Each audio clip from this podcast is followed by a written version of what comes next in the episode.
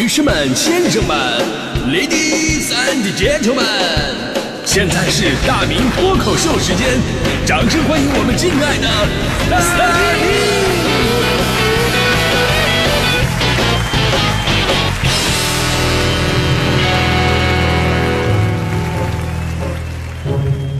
好，欢迎各位来到今天的大明脱口秀，我是大明啊。对于很多小学生来说呀，最痛苦的就是每天要进行四则运算啊，加减乘除啊，摆了这些数。而对于成年人来说呢，也有着自己最痛苦的四则运算，但是他们呢是在加减乘除的基础之上多了一些人生的悲凉，那就是加班、减肥、乘车，除了自己身边的人都有对象啊。这套加减乘除真的是直击心灵。咱们今天说加班嘛，昨天我看到有条关于加班的新闻，欢欣鼓舞的就上热搜了，说中秋国庆马上就要来了，有朋友算了一笔账，根据放假安排，两个假日加在一起，一共十个加班日，如果你全都加班的话，可以拿到相当于二十四天的日工资啊！哎，您看看，在这个字里行间，我竟然读出了一份欣喜，果然应了那句话呀，只要给够加班费，当牛做马无所谓啊！我真的想说。不要为眼前的这点小利益所诱惑，好吗？本来平时生活工作压力就很大，然后你再去辛苦去加班，你伤害的是自己的健康啊！你想一想，换个肾要几十万，你得糖尿病呢，你终身得打胰岛素。你看这个颈椎病了，你看这他天天躺着看电视啊，得胃下垂了，偏头痛了，大大小小积劳成疾，你单位能报销多少？你自己又承受了多少？你值得吗？所以呢，昨天我们领导在征求我。说十一让我加班，意见什么意见的时候呢？我想都没想，我直接就告诉领导，我说没问题。领导，谢谢你给我机会。领导，你甭说十一，你看中秋节那三天我自己也能上。其实之前跟大家伙说过哈，虽然说你看我们主持人工作的这个时间啊，加班很多，但是平时节假日啊，我们也都在，而且我做早班啊，但是一般那个稿子我一般也写到这个晚上十二点。不过说实话呢，我们在各行各业里边加班真不算多的，我们的活就是那么多，就看你怎么安排时间。所以呢，在这跟大家伙比加班啊，我们没什么资格，对吧？加班真正多的行业太多了，你比方程序员啊，程序员，这个成天没日没夜的加班，说什么来一场说走就走的旅行，对吧？然后呢，工作以后连说一场说走就走的下班都不行啊，导致薪酬跟头发的密度相关。啊，头发密度越低，工资越高。业界还有这么一个说法吗？说想杀死一个程序员很根本很容易，根本不用刀啊，你改几个需求就可以了。他 设计师，设计师也很累啊，不管是什么方向的设计，基本上都是任甲方宰割的，改图改到你根本不知道对方到底要的是什么。最悲催的，你奋战了几天几夜，你根据对方需求，你改了无数个版本，然后对方最后对方说了，说那个用原来那个吧。啊 除此之外呢，咱们的广告人也是加班常客。广告公司组织过最大型的集体活动，就是集体通宵加班，尤其赶上什么各种啊促销日啊、电商节呀，基本上都是不眠之夜。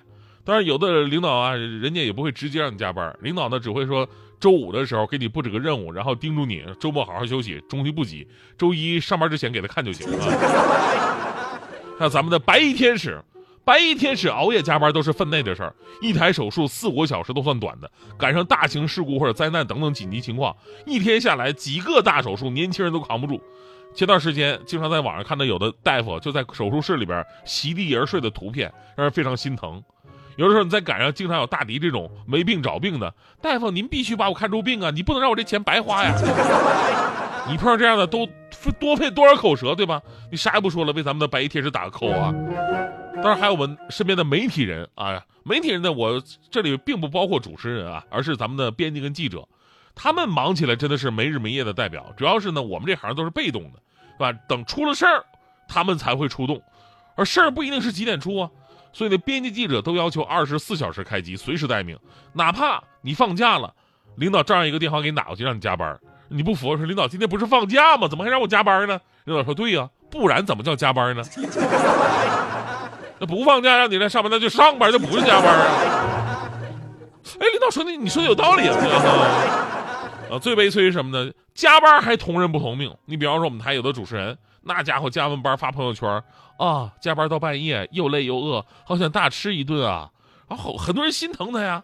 下面回复都是工作别太累了，注意身体，我可以请你吃饭吗？对吧？然后有一次我加班了，我也发朋友圈，加班到半夜，又累又饿，好想大吃一顿啊。下边给出的回复都是这样的，还搁那吃呢？胖子都是有原因的，你请客的话，我现在就去陪你啊。真的啊，加班太不容易了。而最近呢，关于加班的事儿，大家伙儿都很关注，因为前不久呢，最高人民法院与人力资源和社会保障部联合发布了十件超时加班经典的案例，其中一宗典型的案例当中明确了九九六工作制严重违反法律关于延长工作时间上限的这么一个规定，应判定为无效。而且呢，法律会保护那些因为不同意加班而被单位开除的员工的法律权益。所以呢，当你觉得你的加班已经超出法律对我们工作时长的一个基本的界定了，而且也确实在加班当中无所收获，那么你完全可以拿起法律的武器来保护自己。呃，当然理论是这样的啊，现实嗯考量一下啊。其实我想说的什么呀，就是我们得对加班有一个认知，那就是有的加班是主动的行为，对吧？你为了完成自己的目标，达到自己的要求，或者说你的工作性质呢，就是紧一阵松一阵的。那么关键时刻加班，我觉得都无可厚非，对吧？因为你可以在加班当中呢有真实的收获。那如果说你的加班都是被动的，领导让你加班，你也不知道你干啥，耗到时间走完啊，这种加班大可不必。前两天我看到了一篇鸡汤，说一家公司，呃，如何让员工心甘情愿的给他们加班。题目是这样的啊，这家公司很奇葩，大家自愿加班。当你五点半下班时，发现公司规定在六点半安排了舒适无比的班车，一人一座把你送到家门口。你觉得自己回去也差不多要这么久，所以主动加班一小时。等到六点半，你准备坐班车回去时，发现公司还有另外一条制度：加班到八点钟的员工，公司提供豪华晚餐，呃，种类繁多，还管饱，还有餐后甜点水果。你想着回去还得做饭，于是又主动加了一小时的班儿，吃完饭再回去。结果等到八点钟吃完饭，准备回家的时候，你又想起公司的一条制度：十点钟以后打车，公司报销。你看了看表，想想上了这么久的班，哪有力气挤挤什么公交地铁？于是主动加班到了十点钟打车回家。一切都是自愿，也算是员工有情，公司有意。这就是制度的力量啊！制度的力量啊！度的力量，量。真的，你你听起来很诱人，对不对？我但我心想，完全就是一种扯，对吧？你有事在那加班，你为公司创造那个是那个绩效什么的，你没事你在当然你不就是占公司便宜吗？真的，你公这公司这家公司啊，你你你如果出这条制度的话，你不说别人，就大迪这样的，大迪就就是你奔着你们饭过去，不仅自己吃饱，还能把他们家狗那份带出来。我说个知识点，大迪他们家刚养条狗，那条狗的名字叫大刚。你听这名儿，你就是这个狗的食量是什么样的。所以呢，我们不是反对加班，我们是反对那些形式主义、浪费生命的加班。我们也反对那些透支身体、过度劳累的加班。以前单位的先进事迹里边，你都是加班加点连续奋战那一个，说不定现在的先进事迹里边，你就变成了克服腰椎病啊、什么什么那个高血压、糖尿病啊、颈椎病，仍然坚持工作、血洒办公桌的那个。我们不要的这种加班啊，对吧？对于这种无效加班或者过度劳累加班，我们领导啊可以说控制的非常非常好。我们领导就不愿意让我们加班。你比方说大迪，大迪一个早班主持人，有段时间天天给自己加班，在办公室加班到晚上十点，哎，就在办公室待着努力的工作。领导看到以后啊，就非常的感动啊，终于有天受不了了，跟大迪说：“大迪啊，我看你来咱们频率也有一年多了啊，一年多，你总结总结，到现在你那个节目什么冠名啊、特约的广告都没有。”你创造的这个效益啊，还不够给我给你交电费的呢。所以大迪，你能不能别加班了？另外，我看你把你把家你家那个吹风机好像都拿来了，是不是？所以说收音前有没有咱们有意向的广告客户啊？大方的给我们投个广告吧啊，让大迪有底气的加个班。